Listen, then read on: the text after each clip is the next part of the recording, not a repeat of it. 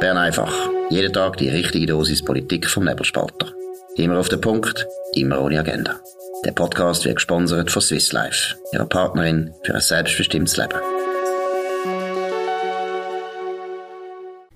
Ja, das ist die Ausgabe vom 14. Oktober 2022. Dominik Feusi und Markus Somm und als spezieller Gast der Thomas Süssli, Chef der Schweizerischen Armee. Danke vielmals, dass Sie da sind. Wir freuen uns sehr. Wir reden heute mit dem Thomas Süssli. Ja, das ist logisch, über die Ukraine, über die Landesverteidigung. In dem Sinn, herzlich willkommen.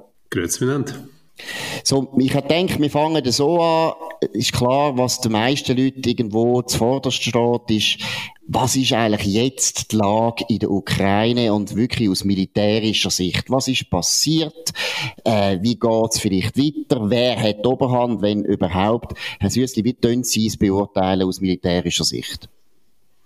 Ist ein, eigentlich in der letzten Zeit kann man sagen, ist eine überraschende Wendung gewesen nach dem Beginn von der russischen Offensive, wo ganz offensichtlich zum Ziel hatte, in ganz kurzer Zeit die ukrainische Regierung abzusetzen, ähm, eine, eine Marionettenregierung einzusetzen, dann auch sicher die ukrainischen Streitkräfte zu zerschlagen. Das ist ja nicht gelungen in den ersten Tagen. Die Russen haben dann mehrere Operationen gleichzeitig gemacht, in unserer Wahrnehmung sehr unkoordiniert und zu unserer eigentlich Überraschung auch, sehr wenig von dem zeigt, was man eigentlich angenommen hat, was in der russischen Doktrin ist.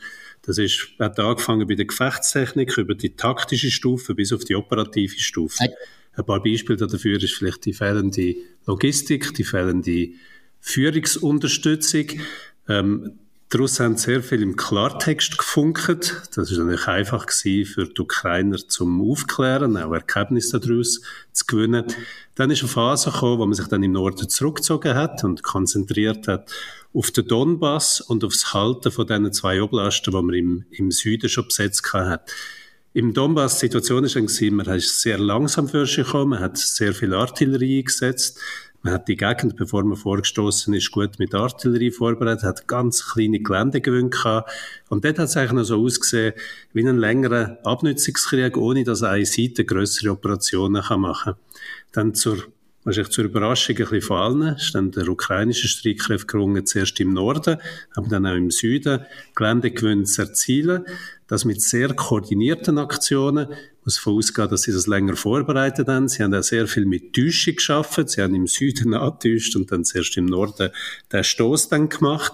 Was vor allem interessant ist, ist die Koordination der Streitkräfte. Also es ist gelungen mit mit, mit Aufklärung von der, von der russischen Positionen, mit Luft gleichzeitig wie Boden. Man muss davon ausgehen, dass eben elektromagnetische Raumaktivitäten stattgefunden haben. Sehr schnelle Bewegungen für sie. Die Russen überrumpelt, Gelände gewonnen. Die Russen haben sich dann müssen zurückziehen, haben sehr viel Material müssen zurücklassen. Und das war eine eigentliche Überraschung. Gewesen. Jetzt ist so ein bisschen nach dieser Überraschung, sind wir, sind alle, ich, noch das am Verdauen und man versucht ähm, herauszufinden, wie es weitergeht. Jetzt muss man sagen, der Winter kommt. Im Winter geht man davon aus, dass nicht sehr viel Bewegung gegeben wird. Nach dem Winter kommt traditionell die Schlammzeit. Das ist schwierig dann für mechanisierte Stöße. Wir erinnern uns an die Bilder aus dem März noch das Jahr, wo die Russen sich haben müssen auf die Straße konzentrieren und die Ukrainer dann mit dem, was wir mal Jagdkampf gesagt haben in der Schweiz, nadelstichartig dann Fahrzeug, Logistik, ähm, Führung ähm, außer, außer ähm, Gefecht gesetzt haben. Also das ist so das, die Gesamtsituation und auch was jetzt passieren wird. Wir gehen davon aus, so jetzt, wenn, wenn Kälte kommt, wenn, wenn der Winter kommt, dann wird es nicht mehr sehr viel Bewegung geben. Gut. Jetzt, Sie haben es am Anfang angedeutet und mich dunkt jetzt alles, was Sie gesagt haben, deutet auf das hin, dass die Russen eigentlich viel weniger gut das gemacht haben, als man erwartet hat. Woran liegt das? Was ist passiert? Ist die Armee einfach grundsätzlich überschätzt worden? Oder äh, wie erklärt man sich das? Es ist sehr schwierig, natürlich in die Tiefe von der, von der russischen Streitkräfte zu schauen. Vielleicht muss man für die moderne, die jetzige russische Armee zu verstehen, zurückgehen, würde man sagen, bis 2008, im Überfall, was die gemacht haben auf Georgien. Das ist für die russische Armee selber, ist das ein, keine erfolgreiche Aktion gewesen, weil es eben nicht gelungen ist, die Teilstreitkräfte zu koordinieren. Das sind eklatante Mängel vorgekommen. Man hat dann angefangen, Präsident Putin hat dann das beauftragt, eine Modernisierung von der Streitkräfte. Man hat Konzept geändert, man hat sogenannte Battalion Tactical Groups gebildet. Das sind bataillonsgroße Formationen, wo alles haben. Die haben selber sehr viel Artillerie, Bogenfeuer, die haben mechanisierte Kräfte, die haben Panzergrenadier, die haben aber auch die nötigen Sensoren, sie haben die Wirkung im elektromagnetischen Raum und die Kräfte sind eigentlich gemacht gewesen, um sehr rasch können Gelände gewinnen und, und eben Fürsche stoßen. Ähm, wir wissen nicht genau, was das liegt. Wahrscheinlich hat man das überschätzt und das Konzept ist gar noch nicht so weit umgesetzt gewesen, wie man gemeint hat. Dann hat Russland bei diesen Übungen, die sie immer machen, hat man dann auch, man kann sagen, also zum Beispiel Zapad ist so eine, wo dann Russland in den Militärregionen, wo in den ganz westlichen Militärregionen stattfindet, muss von ausgehen, dass die Übungen eigentlich gar nicht wirklich, wirkliche Übungen sind, sondern sind mehr Wehrschauen. Also, wenn man zeigt, was man kann, das ist orchestriert und wahrscheinlich auch zum der russischen Führung gefallen. Genau andere Aspekt. Ähm, eins ist Führung, schon spannend. Die russische Führung ist immer noch wie aus der Sowjetzeit. Das ist immer noch die Befehlstaktik. Also da ist in der Regel auf Stufe vom Oberst, wo dann alles führt, wo aber nicht Auftragstaktik ist wie bei uns, wo, wo Freiheit erlaubt, sondern wird so, wird schon auf dieser Stufe wird dann bestimmen, wo welche, wo welche Aktionen geführt werden. Das ist nicht sehr dynamisch, gerade in einem, in einem Umfeld, das sich dynamisch entwickelt. Dann die russische Armee hat kein Unteroffizierscore, wie wir das haben ähm, oder kennen, oder westliche Armeen. Ähm, das Unteroffizierscore, nebst dem, dass sie die sind, wo Truppen auch im, im Gefecht, auf gefechtstechnischer Stufe führt, sind ja die, die fürs Material verantwortlich sind.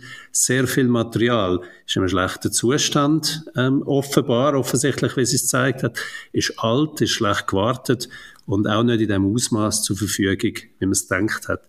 Und dann auch interessant, vieles vom, vom neuen, modernen Material, das die Russen übrigens auch selber exportieren, ähm, würden verkaufen, das hat man nicht gesehen oder ist gar nicht in Serienproduktion. Zum Beispiel der neue Kampfpanzer, der T-14 Armata oder auch das Wunder 5-Generationsflugzeug, das U-57. Das ist gar nicht in Massenproduktion und darum hat man das nicht gesehen. Könnte man sagen, man hat ein bisschen ja, fast ein bisschen Potemkinsche Dörfer äh, vorher. Es liegt natürlich auf der Hand, der Vergleich, oder? Also, äh, eben, man hat, man hat eigentlich die, die Armee als viel stärker, viel kräftiger eingeschätzt. Ich rede auch von mir selber. Wo das losgegangen ist, habe ich das Gefühl gehabt, hey, das geht, äh, wenn die mit der ganzen Masse rein, das geht drei, vier Tage und, und ja, dann ist es vorbei. Ja, der Vergleich mit dem Potemkinischen Dorf, der ist, ist naheliegend. Es hat tatsächlich den Eindruck, hat aber auch, ich glaube, ein Aspekt auch ist die Ausbildung, wo wir, ähm, wo wir nicht so richtig eingeschätzt haben. Man hat können lesen dann im Bericht, wo dann der Krieg losgegangen ist, dass viele von diesen russischen Soldaten nicht gut ausgebildet sind, dass auch die Kultur in der russischen Armee ähm, sehr stark hierarchisch ist zwischen denen, die schon länger dabei sind und denen, die weniger lang dabei sind. Es gibt nicht wie bei uns eine längere Rekrutenschule, wo man gesamtheitlich ausgebildet wird, sondern es ist vielleicht eher wie man geht dort an und wird dann on the job an diesem Waffensystem ausbilden. Und das, das hat sich natürlich auch gerecht.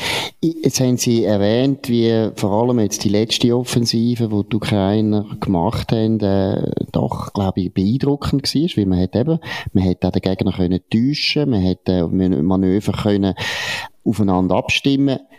Jetzt die ukrainische Armee kommt ja aus der Sowjetunion und die haben ja praktisch genau die gleiche, eben, praktisch die gleiche Ausbildung und die gleiche Doktrin immer gehabt, wie jetzt die Russen immer noch haben. Warum haben jetzt die Ukrainer sich plötzlich da verändert? Man hat jetzt den Eindruck, die Armee ist überlegen, die ist moderner. Was ist da passiert? Man kann davon ausgehen, dass in den letzten Jahren schon der Krieg jetzt gegen die Ukraine hat sich ja eigentlich seit 2014 schon abzeichnet, dass die Ukrainer sehr viel westliche Ausbildner hatten und ich glaube, was einen grossen Einfluss gehabt hat mit dem neuen Generalstabschef, der Mitte letzten Jahr im Juli dann ähm, Verantwortung übernommen hat, der hat auch die sogenannte Auftragstaktik eingeführt, eben die Führung, wo man mehr mit Ziel schafft, aber dann viel mehr Freiraum laden unterstellt, auch zum Chancen nutzen, um sich der Situation anpassen. Das spielt sicher eine Rolle. Dann, glaube ich, ein zweites grosses Thema nebst der Führung ist das Thema auch von der Innovation und überhaupt vom modernen Waffensystem. Was wir da sehen, ist eine, eine ukrainische Armee, die mit modernen westlichen Systemen schafft. gegen eine, eine russische Armee, die noch viel mehr Material aus der Sowjetzeit hat und auch eine Doktrin aus der Sowjetzeit. Innovation ist spannend. Ich glaube, das ist man weiß noch nicht alles. Es wird dann spannend, wenn dann mal die ersten Bücher über das geschrieben werden, die ersten Berichte kommen, aber man sieht, dass die Ukrainer sehr viel, Ukraine ist übrigens ein Land, das im Bereich Informatik sehr weit ist, ist schon in der Sowjetzeit so gewesen.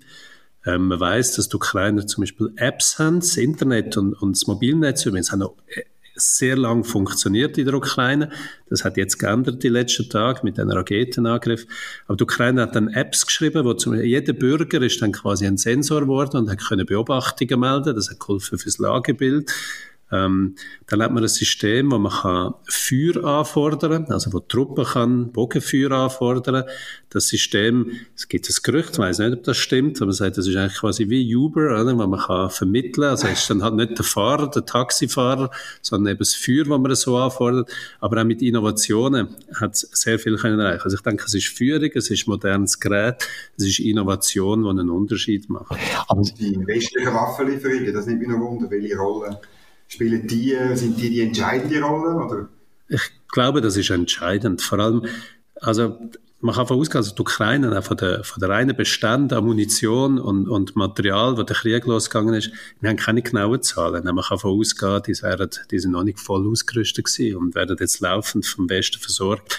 Übrigens da ganz spannend auch für uns, ist zu beobachten, wie schnell dass es der ukrainischen Streitkräften gelingt, neue Systeme einzuführen. Mhm. Und die haben ja so eine grosse Vielzahl jetzt, genau, ein komplexe neue Waffensysteme, Übrigens auch schon bei uns in der Schweiz, oder? Wenn wir sagen, wir bilden in der Schweiz, bilden wir Panzer- und Artilleriebesatzungen in 18 Wochen aus, das glauben uns andere Armeen auch nicht so. Und die Ukrainer sind offenbar noch schneller in dem. Was mich auch erstaunt ist, gerade bei der Artillerie, die haben jetzt so viele verschiedene Systeme im Einsatz, wie die Logistik klingt auch, jetzt muss man ja für, für jedes System, um zur richtigen Zeit Munition an den mhm. richtigen Ort bringen, das ist auch eine, eine riesen Herausforderung. Und wie die ukrainische Armee das bewältigt, ist, ist erstaunlich. Also das ist gerade da, wo ich jetzt auch vorher gerade überlegt habe. Eigentlich muss man sagen, jetzt auch aus einer schweizerischen Perspektive, es ist noch etwas, was einem zuversichtlich stimmt. Ich meine, seit 2014, Sie haben es erwähnt, haben, äh, soviel ich weiss, ich weiss nicht, ob Sie es können bestätigen, es sind ja vor allem die Amerikaner und die Briten, die Ausbildner geschickt haben und die Armee modernisiert haben. Das ist nicht eine lange Zeit. Das ist, eben, das ist sechs, acht Jahre. Und in diesen acht Jahren haben die doch unglaublich viel Stand gebracht. Also, ich sage deswegen zuversichtlich, man hat ja jetzt auch in der Schweiz das Gefühl gehabt, wir haben die Armee die letzten 20, 30 Jahre vernachlässigt. Eigentlich kann man eine Armee doch recht schnell wieder modernisieren. Stimmt das? Bei uns der Stand ist, wir sind immer noch wieder in der Armee 21. Und der Armee 21 hat man reduziert auf, auf tatsächlich auf 120.000. Man hat gesagt, man tut die Verteidigung nur noch als Kompetenz erhalten. Und wenn sich dann die Sicherheitslage in Europa sollte ändern einmal, dann hat man zehn Jahre Zeit für einen Aufwuchs. Das ist die Annahme gewesen. Die Ukraine zeigt jetzt, ja, dass es offenbar schneller kann gehen. Es zeigt aber auch, natürlich, die Ukraine steht unter einem anderen Druck und hat auch einen anderen Fokus auf das.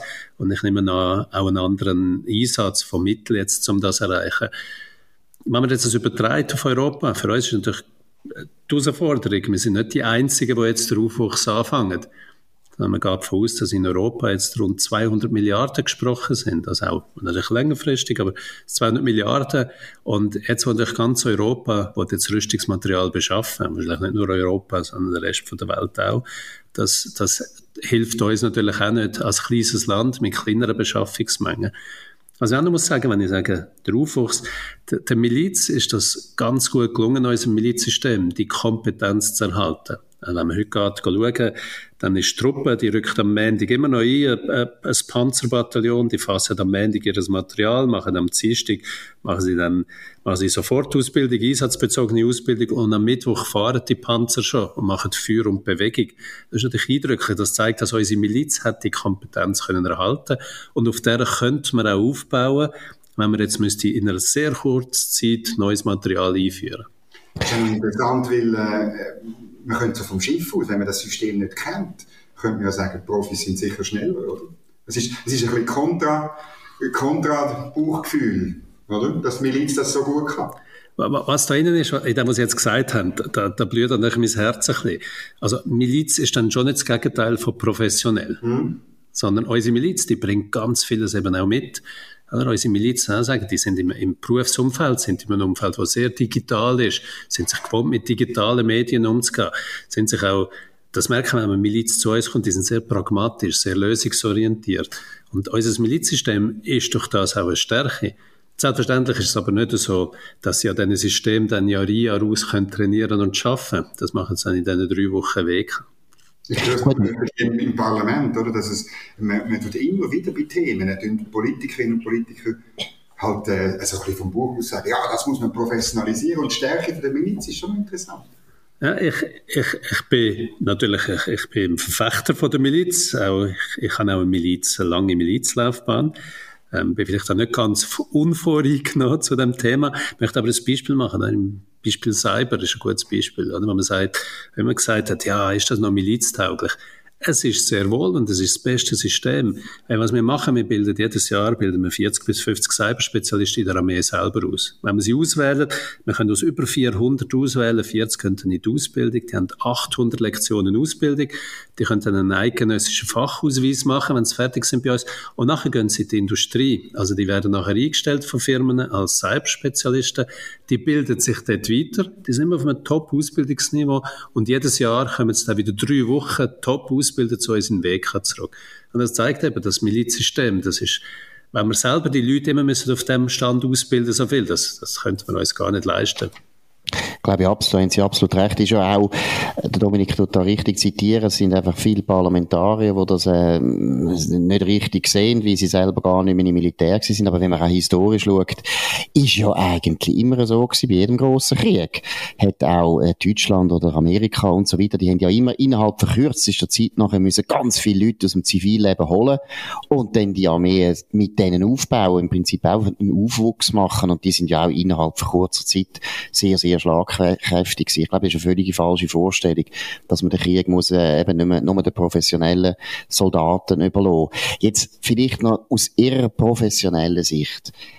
Sie haben es schon ein bisschen angetönt, jetzt kommt der Winter, aber ich weiss, das darf man nicht fragen. Aber was haben Sie das Gefühl, wie lange geht der Krieg noch und in welche Richtung geht der Krieg? Wer gewinnt der Krieg? Ich bin jetzt gerade Kristallkugeln da am Polieren.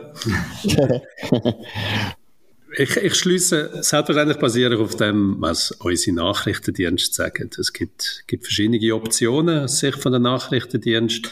Und man, schaut, man, kann nicht weiter schauen als zwölf Monate. Aber wir gehen davon aus, dass es die nächsten zwölf Monate ein Abnutzungskrieg bleiben wird. Es ist immer wieder das Thema, und das ist jetzt wieder, wieder mehr aufgekommen von Verhandlungen. Da muss man sich bewusst sein, für die Ukraine ist Verhandeln in der jetzigen Position, wo Russland noch vier Oblasten fast ganz oder teilweise besetzt hat, ist Verhandeln keine Option. Die Ukraine hat natürlich Bedenken, dass die Russen das würden ausnutzen, auch zum Verteidigungsposition noch mehr stärken, zum noch mehr Mittel nachführen, zum Logistik nachführen. Darum ist das für die Ukraine im Moment keine Option und es ist wenig wahrscheinlich, dass es zu Verhandlungen kommt. Dann eine Angst, die im Raum ist, wow, wenn es natürlich durch gewisse Aussagen vom Präsident Putin und seinem Umfeld entstanden ist, ist die Angst vor Reeskalation. Wir schauen, dass unsere Nachrichtendienste, wir schauen die Wahrscheinlichkeit von, von einer Eskalation, auch im Einsatz von Nuklearwaffen, als die Wahrscheinlichkeit als klein an. Aber man muss natürlich gleich sagen, sie ist gestiegen. Wieso, wieso ist sie klein aus Ihrer Sicht? Aus einer Militärsicht zuerst muss man sagen, dass man taktische Nuklearwaffen nicht darf überschätzen. Die Basis von den Nuklearwaffen, das sind, das sind quasi Wasserstoffbomben. Die zündet man in einer gewissen Höhe, damit sie auch einen Effekt haben. Die haben nicht die gleiche Radioaktivität wie frühere, wie zum Beispiel die zwei, die im Zweiten Weltkrieg, am Ende vom Zweiten Weltkrieg eingesetzt worden sind. Die haben eine bestimmte Zerstörungswirkung, aber sie haben auch einen, einen Radius von, von nur wenigen Kilometern, wo es wirkt. Das wirkt vor allem dann, wenn es eine Konzentration von Kräften ist. Also wenn irgendwo etwas sehr viel konzentriert, zum Beispiel auch Schiff, wenn eine ganze Armada würde über, über das Meer fahren, dann lohnt es sich. Oder wenn sehr große Panzerverbände am Ort sind.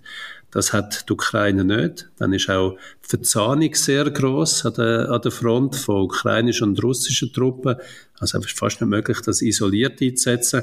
Und dann gibt es aber gleich noch einen Grund, und den sehen wir auch nicht so genau, aber ich glaube, man kann davon ausgehen, dass NATO, übrigens, man, man weiß auch, dass, dass Russland, NATO und Russland zusammen noch kommunizieren. Man kann davon ausgehen, dass NATO auch eine, eine rote Linie gezogen hat. Dann, oder bei den Entwicklungen, wenn es weitergeht, es wäre auch möglich, dass eine Seite jetzt überraschend kann den Sieg herbeiführen, also einen, einen massiven Sieg. Mhm. Das ist in den nächsten, in den nächsten Monaten auch eher unwahrscheinlich. Das hat sicher damit zu tun, dass jetzt eben der Winter kommt, dann Schlammzeit. Aber im Moment sieht es nicht aus, dass eine Seite wirklich könnte allein die Entscheidung herbeiführen könnte. Jetzt noch schnell wegen diesen Atomdrohungen von Wladimir Putin. Also da würden Sie jetzt eher sagen, das ist politisch motiviert und wenig militärisch. Das ist, Sie haben es gesagt, das ist, ähm, ein, das ist übrigens auch ein sehr ein politisches Thema. Militärisch müsste schon, da müsste schon viel zusammenkommen dass es militärisch für eine Entscheidung herbeiführen, aus den Gründen, die ich vorhin gesagt habe. Es gibt auch, wenn man liest, in der, auch in, in, in den Medien, wenn man liest, es ist immer die Option beschrieben, dass er irgendwo so eine Waffe zündet, einfach als, als Zeichen, als mhm. Signal. Das kann man nicht sagen. Aber Sie haben es gesagt, das ist, ein, ist vor allem ein politisches Druckmittel. Der David Petraeus hat letztes Jahr gesagt, eben, die Amerikaner haben eigentlich ganz klar signalisiert, den Russen, was denn würde passieren. Und unter anderem haben sie gesagt, hat er gesagt, also wir würden, die NATO würde einfach jede konventionelle Truppe in der Ukraine von den Russen äh, vernichten, gleichzeitig Schwarzmeerflotte versenken. Kann das sein, oder ist es das wahnsinnig übertrieben, ist der nicht gut informiert, oder können Sie sich vorstellen, dass wirklich so eine rote Linie konkret von den Amerikanern gezogen worden ist? Wir wissen es schlicht und weg einfach nicht. Wir wissen es nicht. Gut, sind Sie vorsichtig, das ist ja richtig für einen, für einen schweizerischen Offizier sowieso. Wenn wir bei der Schweiz sind, ich meine, eben der Krieg hat enorm viele Leute natürlich erstens überrascht, klar, auch erschüttert, uns alle erschüttert es nach wie vor, wenn man sieht, was für Bilder da kommen, wo man wirklich gemeint hat, das sehen wir eigentlich nur noch in Dokumentarfilmen aus dem Zweiten Weltkrieg oder aus dem Vietnamkrieg. Der Krieg ist wieder da. Erstens, was hat das jetzt für Konsequenzen für die schweizerische Landesverteidigung? Wo sehen Sie Sachen, wo Sie jetzt sehen in der Ukraine, wo Sie sagen, ui, das müssen wir jetzt wirklich neu noch stärker betonen? Wo können wir lernen von der Ukraine? Ich würde wieder anfangen bei der Führung. Was wir gesehen haben, ist, dass sich genau das System von Auftragstaktik sehr stark bewährt. Selbstverständlich, wenn wir das nicht ändern, wenn wir dem festhalten, zeigt das aber, dass wir mit dem auf dem richtigen Weg sind, dass wir es konsequent weitermachen. Eben die Auftragstaktik, wo, wo der Chef der, der Unterstellte gut ausbildet, wo man ihm dann einen Auftrag gibt, einen, einen klar definierten Auftrag, wo im Gesamtrahmen stehen muss, aber dann Mittel gibt, dass es kann erreichen und möglichst viel Freiheit lässt, wenn er es umsetzt. Zweite ist, aus meiner Sicht ist jetzt Innovation ist etwas, was wir auch uns müssen, müssen damit auseinandersetzen ähm, das ist die Adaptionsfähigkeit, erstens, wenn man dann schon im Kampf ist, aber zweitens auch vorbereitend, dass man mehr Innovationen hineinbringt.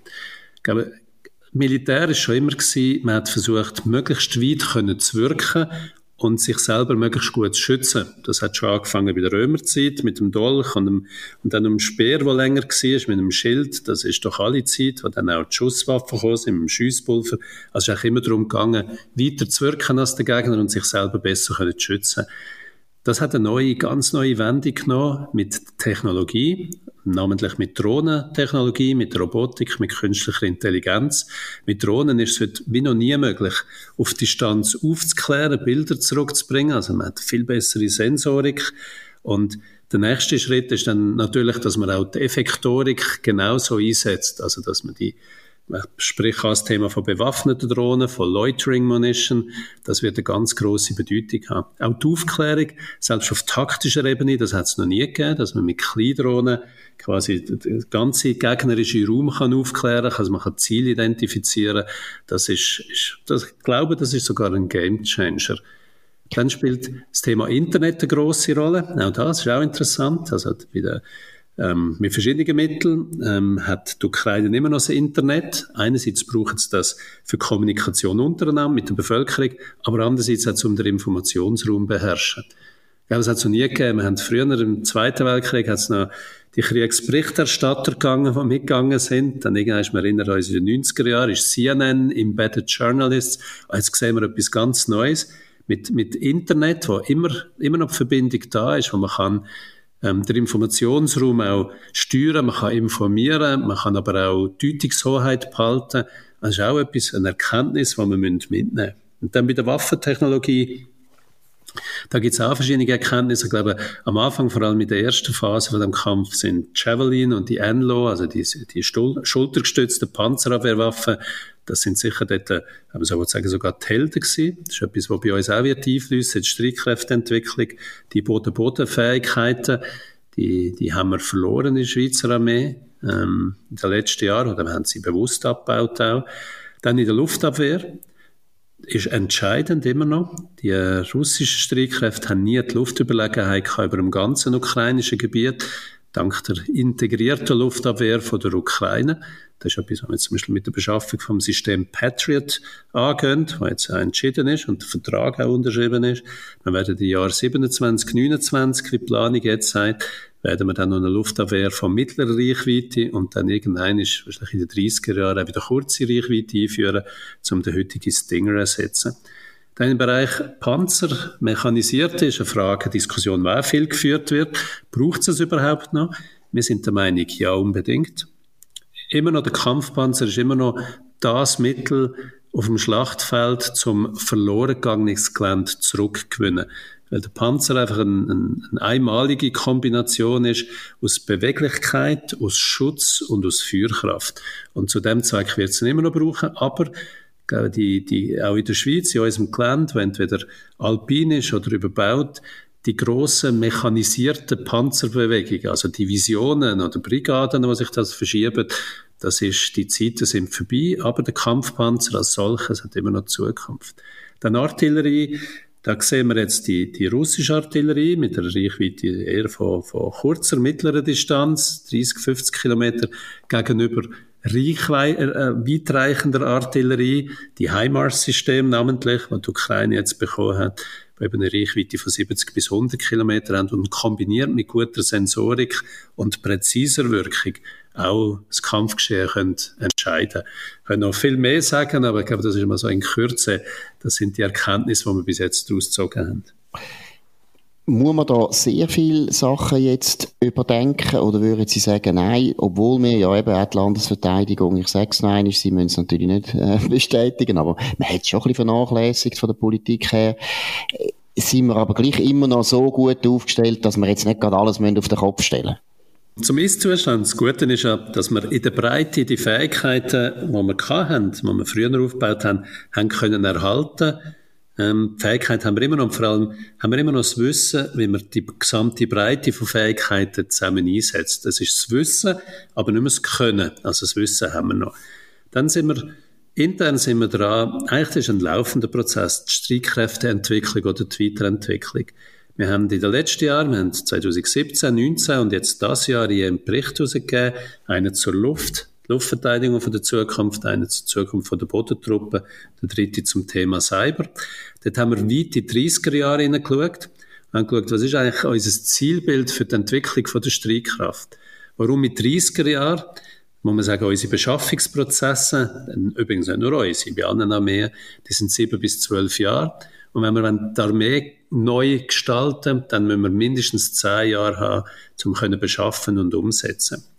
Die Konzepte, die tun wir laufend überprüfen. Also die Streitkräfteentwicklung ist nicht etwas, was man einisch macht und dann gibt's die Armee von der Zukunft, sondern es geht laufen. Und dort sind selbstverständlich sind jetzt Erkenntnisse aus dem, aus dem Krieg gegen die Ukraine eingeflossen. Im Großen und Ganzen aber sind die Konzepte, die wir dort beschreiben, die sind immer noch richtig. Und wir haben ja bei der Luftverteidigung von der Zukunft, mit dem neuen Kampfflugzeug, mit einem 35 und einem Patriot-System, haben wir einen Teil schon umgesetzt. Bei der Bodentruppe werden wir es die nächsten Jahre machen.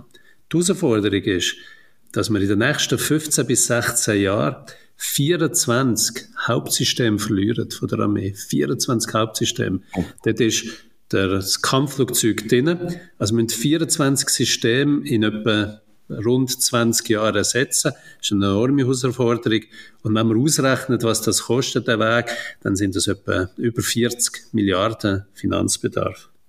Und was Sie jetzt nicht gesagt haben, dass wir auch die Leute brauchen, oder? Also wir brauchen nicht nur ähm, neue Systeme, wir brauchen auch die Leute, die den Dienst leisten. Wir brauchen eine Triple-A-Armee. Die beste Armee kann man nicht mehr sagen. Jetzt ist es eine Triple-A-Armee. Triple-A heisst, es ist Alimentierung, die personelle Alimentierung, es ist Ausrüstung und Ausbildung. Es braucht alle drei Aspekte. Und die Alimentierung ist, ist mit Abstand meine grösste Sorge. Einerseits, weil wir immer noch jedes Jahr bei 3.000 bis 4.000 Armeeangehörige zu viel verlieren, nicht im Ganzen zu viel. Und andererseits, weil uns immer mehr die Spezialisten fehlen ähm, in diesen Funktionen.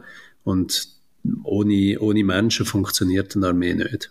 Aber haben Sie jetzt den Eindruck, ich meine, das ist etwas, äh, wo nicht einem Freude macht, aber haben Sie den Eindruck, dass in der Bevölkerung und in der Politik sich die Stimmung geändert hat gegenüber der Armee? Stoßen Sie auf mehr Verständnis für Landesverteidigung oder wie würden Sie die, die Lage einschätzen? Die Wertschätzung gegenüber der Miliz wenn man das auf der Straße und die Bahnhöfe beurteilt, und das ist das, was uns die Soldaten auch zurückmelden, wenn sie, wenn sie ins Wochenende gehen in der Uniform, die Wertschätzung, die ist gestiegen.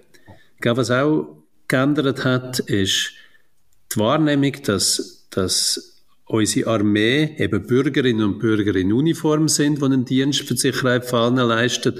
Eben, dass es nicht eine Berufsarmee ist, sondern dass wir eine Milizarmee haben. Auch die Diskussion ist wieder klar. Und ich glaube, was auch ist, man spürt, dass, dass man weiß, dass Sicherheit in der Schweiz nicht selbstverständlich ist, Sicherheit aber nicht nur einen Wert hat, sondern auch einen Preis hat. Und da hat es schon einen Wandel gegeben. Ich glaube auch die Diskussion, wir haben vor, ich glaube noch vor 2020 haben wir viele Stimmen gehört, die gesagt haben, ähm, es braucht jetzt keine Panzer mehr, keine Infanterie, keine Artillerie, kein Kampfflugzeug. Jetzt haben wir nur noch Cyberkrieg. Das hat sich auch geändert. Cyber ersetzt eben nicht die bestehenden Bedrohungen, sondern es macht sie im Gegenteil noch gefährlicher. Dann 2020 haben alle gesagt, jetzt ist Pandemie, jetzt braucht es eine Covid-Armee. Und dann man hat jetzt wieder gemerkt, im Krieg gegen die Ukraine, wir brauchen eine Armee, die eben allen Gefahren und Bedrohungen etwas entgegenzusetzen hat. Also mich tut es auch, das sage ich jetzt als Historiker, oder, dass man jetzt, wenn man die Filme anschaut oder die Videos sieht aus der Ukraine, dass eigentlich ganz viel alte, uralte Worte, was Krieg betrifft, eben für die Leute jetzt wieder sichtbar werden, oder? Man sieht, dass die Russen mehr Mühe haben als die Ukrainer. Warum? Weil Patriotismus spielt eine Rolle, Motivation der Soldaten spielt eine Rolle. Man merkt, es kommt auf die Leute drauf an. Zweitens, das, was Sie gesagt haben wegen der Milizen. Man hat ja bei den ukrainischen Soldaten nicht das Gefühl, dass sie professionell professionelle Soldaten, sondern das sind Bürger, die ihr Land verteidigen. Da dort glaube ich, dass, dass, dass die Leute, wenn ich so will, ein bisschen salopp sagen, einfahrt. Und das Dritte ist ja, Krieg ist immer noch, wie Krieg immer war. Es sterben Menschen, es werden enorm schwere Waffen eingesetzt, das, äh, das Wetter spielt eine Rolle, das Gelände spielt eine Rolle. Eben, alles das, was Sie vorher gesagt haben, habe ich nichts gegen den Cyberwar. Aber man hat ja das auch immer ein bisschen, meiner Meinung nach, überhöht, weil man im Prinzip hätte wollen sagen, nein, nein, Krieg ist nie mehr so wie in den letzten 5000 Jahren, sondern es ist alles anders. Und das merken, glaube ich, viele Leute, dass das nicht stimmt. Mhm, glaube das auch. Geht, geht da dran, ich, ich bin absolut auch dieser Meinung. Es hat, es hat etwas, was man sich dann gleich muss bewusst sein muss. Gefahr ist immer ein bisschen, ist, dass wir, man darf nicht jetzt Krieg von der Vergangenheit planen. Und das ist ein bisschen Gefahr. Mhm. Wir stehen technologisch stehen wir in einer Zeit, wo sich Technologie exponentiell entwickelt. Ähm, früher haben die Armeen Innovation getrieben, heute tun Armeen Innovation auch von, von, der Industrie, von der Märkte integrieren. Aber wir stehen an einem Zeitpunkt von exponentieller Entwicklung. Ich habe voriges Beispiel gemacht im Bereich von Sensorik mit Drohnen ähm, Wirkung auf Distanz, Robotik, Automatisierung. Und man muss davon ausgehen, man kann und muss davon ausgehen, dass es in den nächsten Jahren das Kriegsgeschehen auch wird beeinflussen. Also wir haben die Herausforderung, wir haben einerseits haben wir noch die konventionellen Mittel, andererseits müssen wir uns aber davon ausrichten, dass Konflikt und Krieg in Zukunft anders geführt werden. Gut, das ist es gewesen. Heute Bern einfach. Danke vielmals, Herr Süssli, für die sehr interessanten und klaren Aussagen. Wir haben das Bern einfach spezial auch deswegen gemacht, weil Thomas Süssli wird nächste Woche am Donnerstag, am 20. Oktober, auch teilnehmen an einem Event vom Nebelspalter in Zürich im Zunfthaus zur Schmiede. Sind Sie herzlich eingeladen, alle, die das interessiert, wie es mit unserer Landesverteidigung weitergeht, was der Sinn ist von Landesverteidigung, auch was für Lehren, dass man eben zieht aus dem Krieg Krieg in der Ukraine, wo wir zwar alle hoffen, dass er irgendwann bald einmal vorbeigeht, aber wo es nicht danach aussieht. Das ist es gewesen, Bern einfach mit dem Dominik Feusi und dem Markus Somm und dem Thomas Süssli auf nebelspalter.ch. Wir wünschen ein sehr schönes Wochenende. Tönt uns abonnieren, tönt uns weiterempfehlen. Auf nebelspalter.ch könnt ihr abonnieren, aber auch auf Spotify oder Apple Podcasts und so weiter. Tönt uns auch hoch bewerten, selbstverständlich. Vor allem das Bern einfach spezial. In dem Sinn, danke vielmals für die Aufmerksamkeit. Wir hören uns wieder nächsten Montag zur gleichen Zeit auf dem gleichen Kanal.